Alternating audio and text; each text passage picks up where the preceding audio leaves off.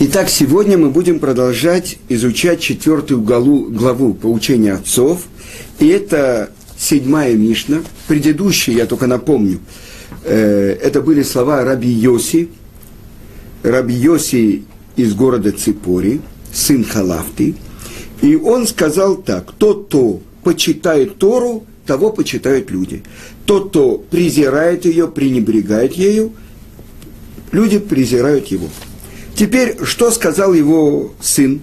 У него было пять сыновей, и самый известный это Раби Ишмаэль, сын Рабьоси Халафты. И вот это слова э, Раби Ишмаэля, сына Рабьоси.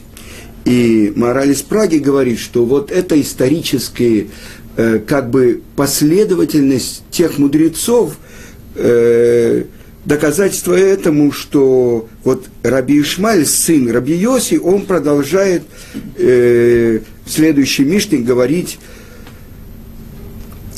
то, что он хочет добавить к словам отца. Итак, Раби Ишмаэль бно омер. Ахосех ацмо минадин, то есть человек, который отстраняется от того, чтобы судить, выносить решение, быть еврейским даже судьей, порек мимену эйва, вегезель, вешвуат шав. Он освобождает себя от э, вражды, от грабежа и от ложной клятвы. Теперь,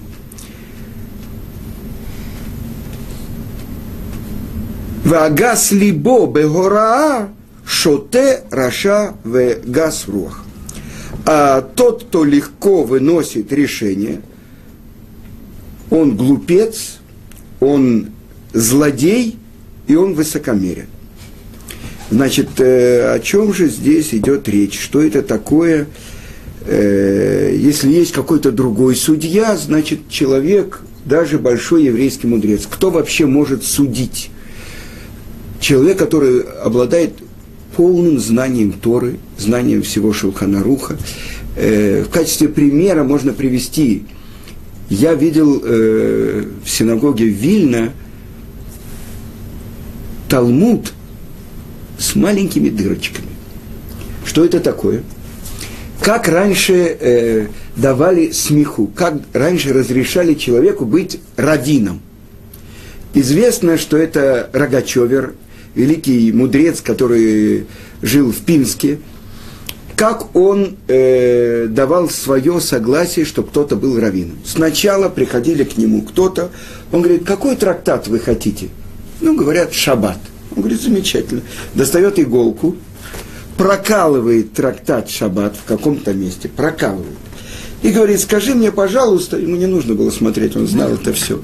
Вот в этом месте, где иголка, вот видишь, это э, дав Тетва, 15 страница. Что в этом месте на 64 странице? Говорит человек, это слова Раши, Раши говорит то-то и то-то. Хорошо, замечательно. А теперь на 123 странице в этом месте что? Здесь слова Тосфота, Тосфот говорит то-то. Замечательно. Какой еще трактат ты хочешь? Достает Баба Меци или Баба... Про него говорили самого, про Рогачевера, что у него плохая память. Просто, а почему он знает всю Тору? Потому что он все время учит всю Тору. У него открыто было несколько трактатов, и, которые он постоянно учил. Ну, то есть, э, в его время он был равом хасидов, а в его время Орсамех, э, известный э, еврейский мудрец, он был главой э, нехасидов. Да. Так вот, когда умер Орсамех, Рогачевер, который прожил очень долгую жизнь, сказал, как жалко, что он ушел. Он только начал, научился учиться. Но это Орсамех. Э, нет почти трактат Талмуда, на который не учат комментарии Орсамех. Так вот, так проверяли Равина. А после этого задавали вопросы из Шулхана Руха. Знает ли он законы и так далее. То есть, вот это то, что было. Кто же это тот человек, который может решать спорный вопрос. Только величайший еврейский мудрец, который знает весь Вавилонский Талмуд, весь Иерусалимский Талмуд, знает то, что написано в книге, на основании которой составил Равьосиф Каро свою книгу Шелкана Рух, это Арбатурим, это Рабейну Яков, сын э, Роша. Так вот, э, это еврейский мудрец, который может судить. Я вам приведу пример, что в Казани раввином был отец Равицка Зильбера, Рав Бенцион. И там были тоже мудрецы большие. Он никогда не выносил свое решение по вопросу какому-то, который его спрашивали, пока он не спрашивал у других. То есть вот это так э, еврейский мудрец ведет разбирательство. Так вот, э, мы говорим про раби Ишмаэля, который, несомненно, был величайший мудрец, учился он у своего отца Рабьоси, и как и его отец, он жил в городе Ципори, и он был судьей. Но он очень остерегался, чтобы даже намека не было на искажение суда. Как искажается суд? Сказано, что взятка искажает э, понимание мудрых и это пикхин, есть хахам и есть пикех. Хахам – это мудрец, а пикех – это человек, который очень погружен в все жизненные ситуации, он понимающий, скажем так. Так сказано, ослепляет мудрецов и делает неразумными пикхим, мудрых. О нем рассказывает Талмуд, это в трактате Ктубот – что э, один человек арендовал его пардес, его цитрусовую плантацию.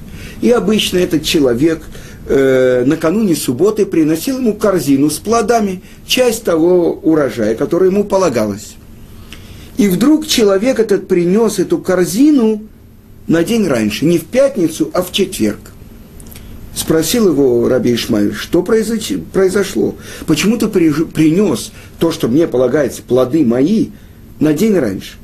А этот арендатор его, он ему ответил, у меня сегодня должно быть судебное разбирательство. Я подумал, зачем мне завтра приносить, я принесу сегодня.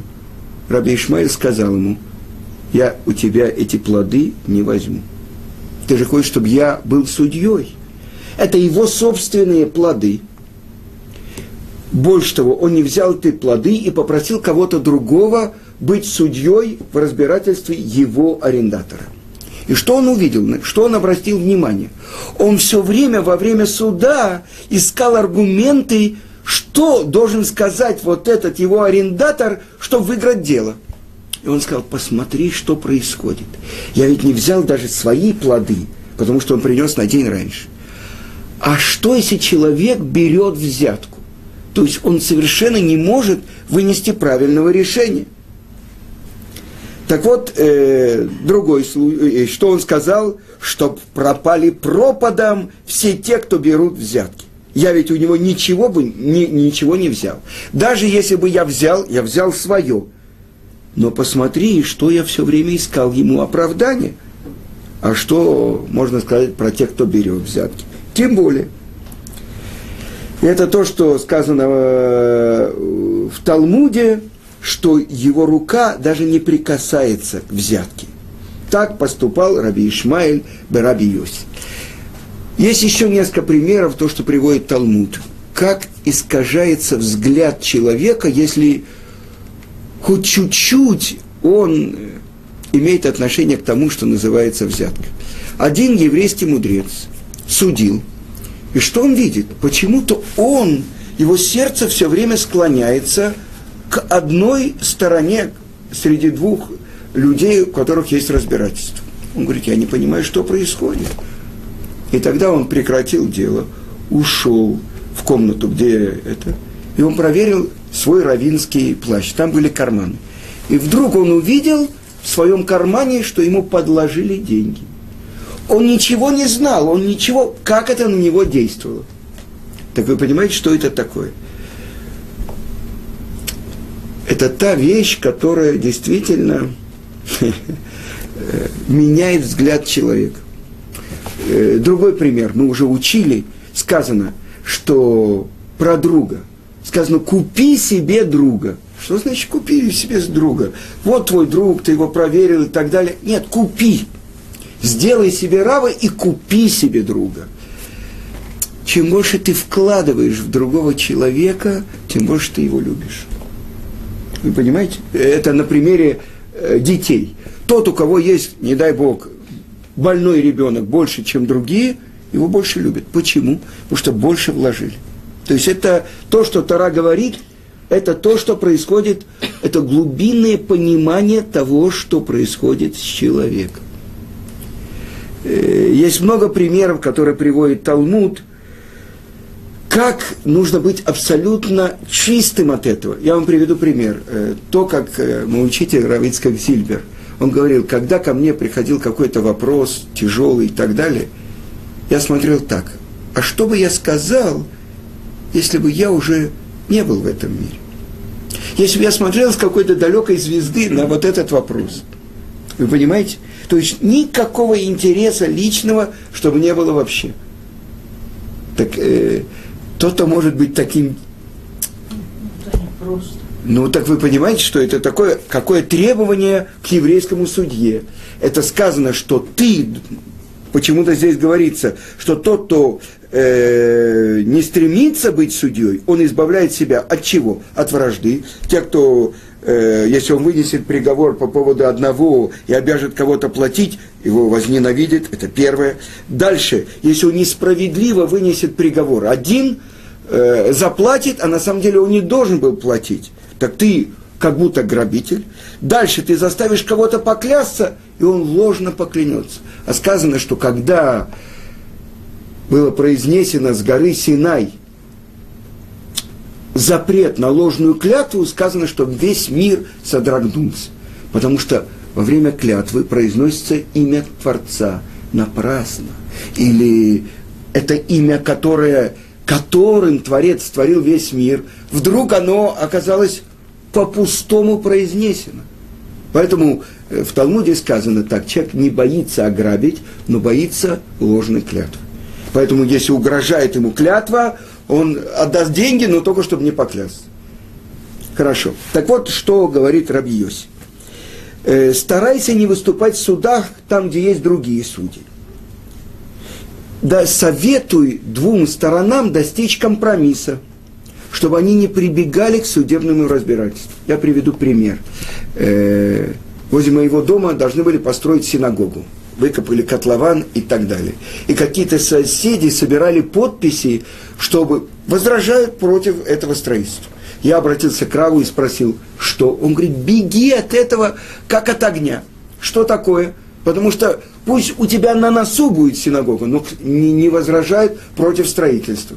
И я, естественно, сказал, я согласен, все, что было. Рав сказал, сказал, «А, один сосед, который все это устраивал, между нами, я ничего не хочу сказать, но его уже нет в этом мире. Вы понимаете, что это такое бежать от спора? Потому что всегда, когда выясняется, мы говорим даже дин Тора, делать разбирательство по закону Торы, бежать и искать компромисс. Потому что это проверка. Как человек относится к другому, так относится с, неба к нему.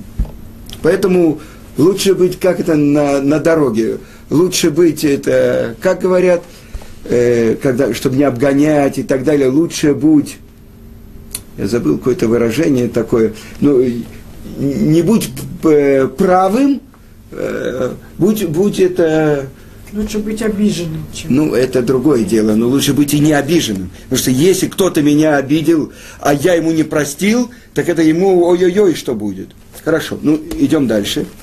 Человек этим избегает, э, избавляется от вражды, потому что тот, кому, скажем, оказался виновным, он будет ненавидеть э, судью в сердце, от грабежа, потому что судья может ошибиться и заставить, заставить невиновного заплатить, и таким образом он выступает как грабитель. Дальше, ложные клятвы, чтобы не, за, не привести человека к ложной клятве, а другие, что суд, судья может принудить человека дать клятву не по праву. И тем самым он заставляет его нарушить этот закон, запрет на ложную клятву. Теперь, тот, кто легко решает э, вопросы, тот, кто направо и налево отвечает, сам не, не, не зная это, да, который столько, настолько уверен э, в своей опытности, и он необдуманно, без должного углубления выносит решение, он называется типеш, глупец. Потому что он считает себя умнее других. А нет большей глупости думать, что ты умнее других.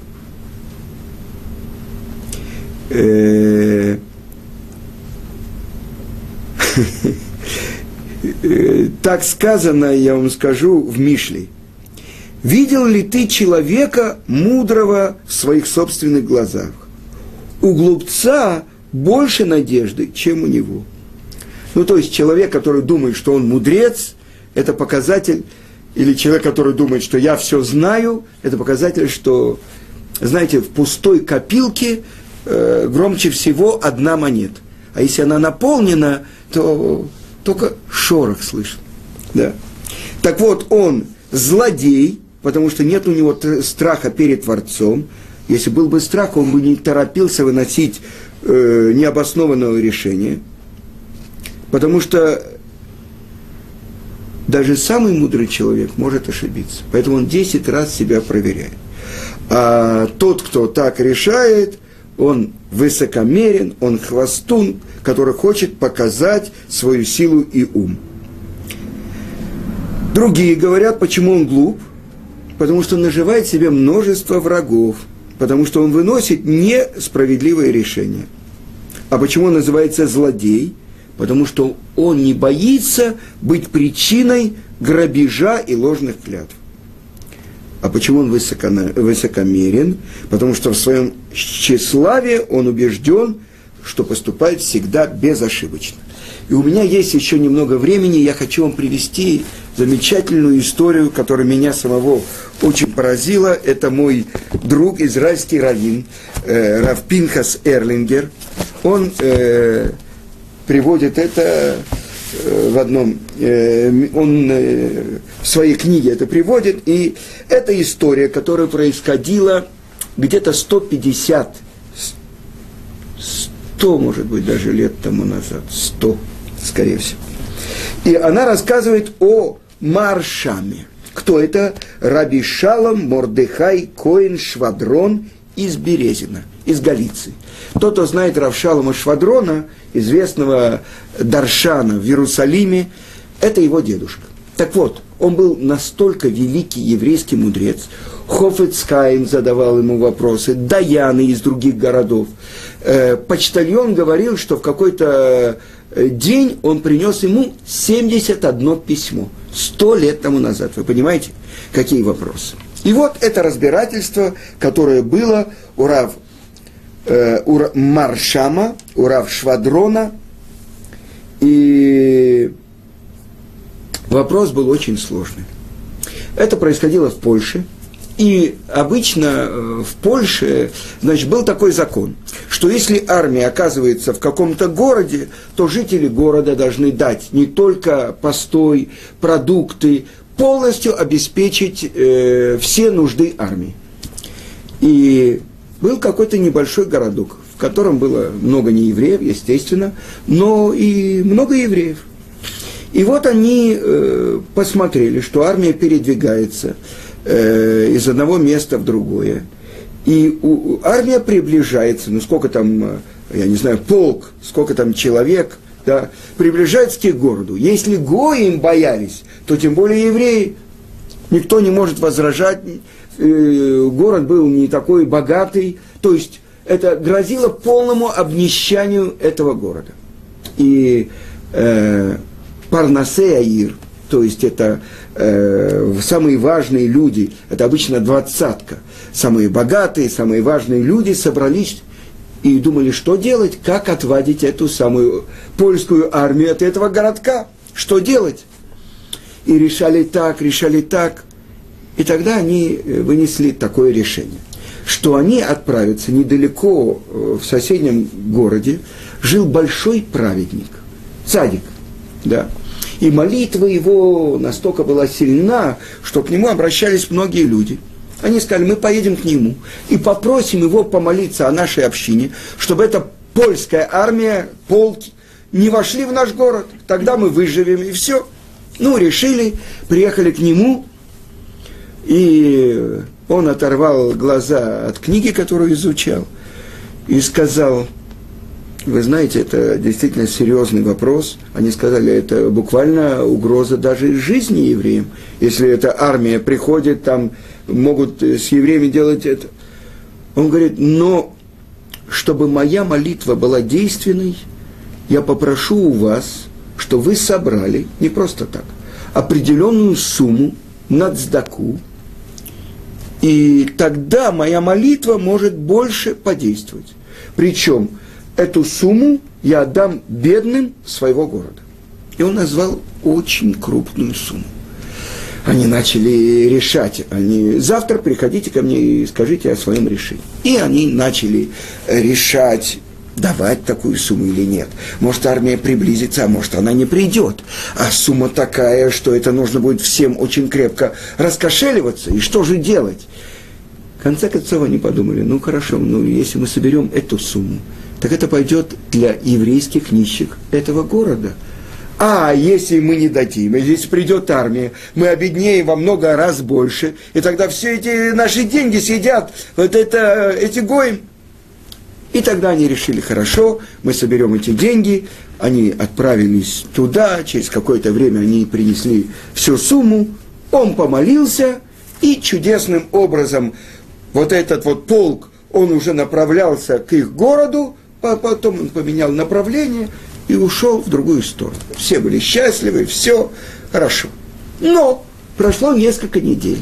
Один еврей поставлял там провиант, э, коней, что-то э, этой армии. У него был какой-то хороший контакт с каким-то польским офицером. И тот ему сказал, мы совершенно не собирались попадать, наш полк, в ваш город. За полгода до этого уже у нас запланировано, в какие города мы попадем. И вот что, когда узнали эти парнаси, ир этого, они сказали, мекахтаут, ошибочная сделка. Что такое? Мы должны потребовать от него, чтобы он вернул все деньги. Они приехали к нему и говорят, вот мы узнали, твоя молитва ничего нам не дала, и все, надо вернуть деньги. Он сказал, во-первых, все деньги, которые я получил в тот же день, до последней копейки, я э, распределил среди нищих. Теперь, должен ли я отдавать или нет, это вопрос. Я предлагаю вам. Мы пойдем к Гаону Маршаму, Раби Шалуму Мордыхаю Швадрону из Березина. И что, какое решение он примет? Мы примем. Если он скажет, что я должен отдать деньги, я приложу все усилия, я их найду и отдам. Если нет, так вы будете спокойны, и у вас не будет камня в душе на меня. Хорошо. Они отправились к э, Маршаму, и его бейт-мидраж был наполнен, тем более услышали, такой праведник приехал, и эти габаим, вот эти важные люди из этого городка, все собрались и ему изложили вопрос. Мы хотим, чтобы Рав решил, что нам делать? Должен он нам возвращать деньги или не должен? Когда Маршам выслушал этот вопрос, он снял очки, он положил э, руку на свой лоб. Несколько минут он молчал. Потом он открыл глаза и сказал, я не знаю. Я сейчас прошел все то, что написано в двух Талмудах и в Шулханаруфе. Я не нашел ответа приходите завтра такое-то время. Может, Творец откроет мои глаза, и я смогу вынести правильное решение. Этого еще не было, чтобы Маршам говорил, что он не может вынести решение. Ни в одном Талмуде подобного вопроса нету. Ну, они отправились домой. На следующий день весь Бейт-Мидраж был заполнен до отказа. Не только те, кто постоянно там учились, но весь почти город собрал, чтобы услышать ответ. И вот они все э, сели, э, подошли, и вот то, что вынес свое решение Марша. Что он сказал? Этот праведник не должен возвращать вам ничего. О, почему? И он объяснил это так – то вы понимаете, что не польская армия решает, в какие города заходить, а какие нет. Бывает так, что заранее выносится это решение, чтобы польская армия решила, что она в этот город не придет или в какой-то придет, из-за всех тех усилий, которые потом будут приложены, то, что были отданы деньги на цдаку, то, что этот праведник молился, это то, что Творец учитывает заранее. Поэтому эта армия не вошла в ваш город. И это, они говорят, как? Доказательство. Он говорит, хорошо. И теперь я приведу, откуда я нашел доказательства. И написано в Танахе, это история про царя Давида, после того, как пелештимляне э, своровали Арон Абрит, э, ковчег Завета, и у них начались большие неприятности, они его отдали евреям. И вот рассказывается, что Давид, царь Давид, хотел перенести Арон Абрит, вот ковчег Завета, в Иерусалим, в город Давида. И царь Давид забыл то, что когда переносили ковчег Завета, это Кигатим, одна семья из левитов, несла Арон Абрит на своих плечах. Потому что сказано, что Арон несет тех, кто их несет, его несет. А не они несут это Арон. Так как царь Давид забыл об этом, сделана была особенная колесница, запряжены были, запряжены были быки, и отправлены э, в дорогу с весельем, со всем. И вдруг в какой-то момент покачнулась телега, и Уза, один из близких друзей Давида, протянул руку, чтобы удержать Арон. И в ту же секунду он умер. Потому что мы сказали, Творец сказано, не он находится в мире, а весь мир находится в нем. И Аарон Абрит, в котором находятся две целые скрижали, две сломанные скрижали. Есть э, мнение, что еще свиток Торы там был. Это то, что место присутствия Творца.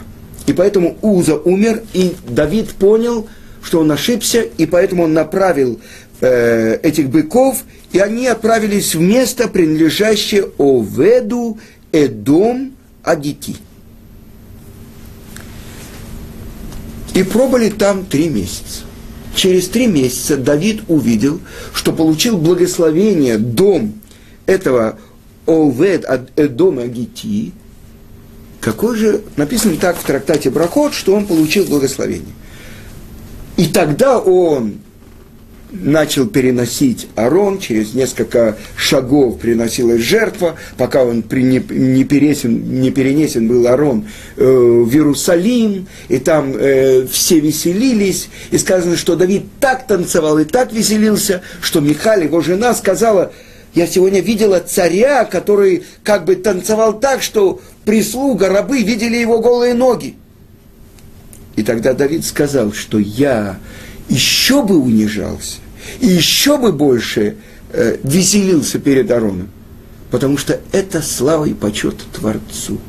И поэтому Творец забрал царскую власть у твоего отца, это был Шауль, и передал мне. Так вот, что же произошло? Талмуд объясняет, что произошло в доме у, у этого нееврея, Оведа Адом. Сказано, что его жена и его восемь невесток – родили каждая из них по шесть детей. Я хочу вам подсчитать, 54 ребенка родились. Задается вопрос, он там был Арон Абрит только три месяца. А обычно женщины вынашивают ребенка 9 месяцев. Так вот отсюда приводит этот Гаон Маршам Равшвадрон, что Творец заранее сделал так, что забеременели шестью детьми – его жена и восемь его, э, как невесток, потому что известно было Творцу, что в этом месте у него будет три месяца Арон Абрит, и это будет знаком благословения. Отсюда он выучил, что бывает так, что Творец делает заранее то, что потом только проявляется. Поэтому отсюда вывод, что этот садик, который молился, это именно его молитва подействовала. Хотя она была после решения польского этой армии. И это ваша цдака подействовала, то, что вы собрали такую сумму и отдали нищим. Что в ваш город не пришла польская армия. Когда вынесенное решение это было заранее. Так вы понимаете, какая чистота и какие знания Торы должны быть, чтобы еврейский судья выносил решение.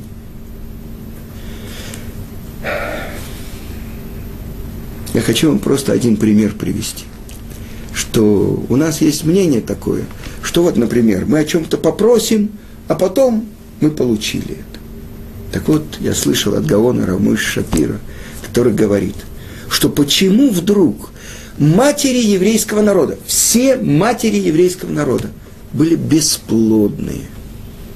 Потому что Творец наслаждается молитвами праведниц.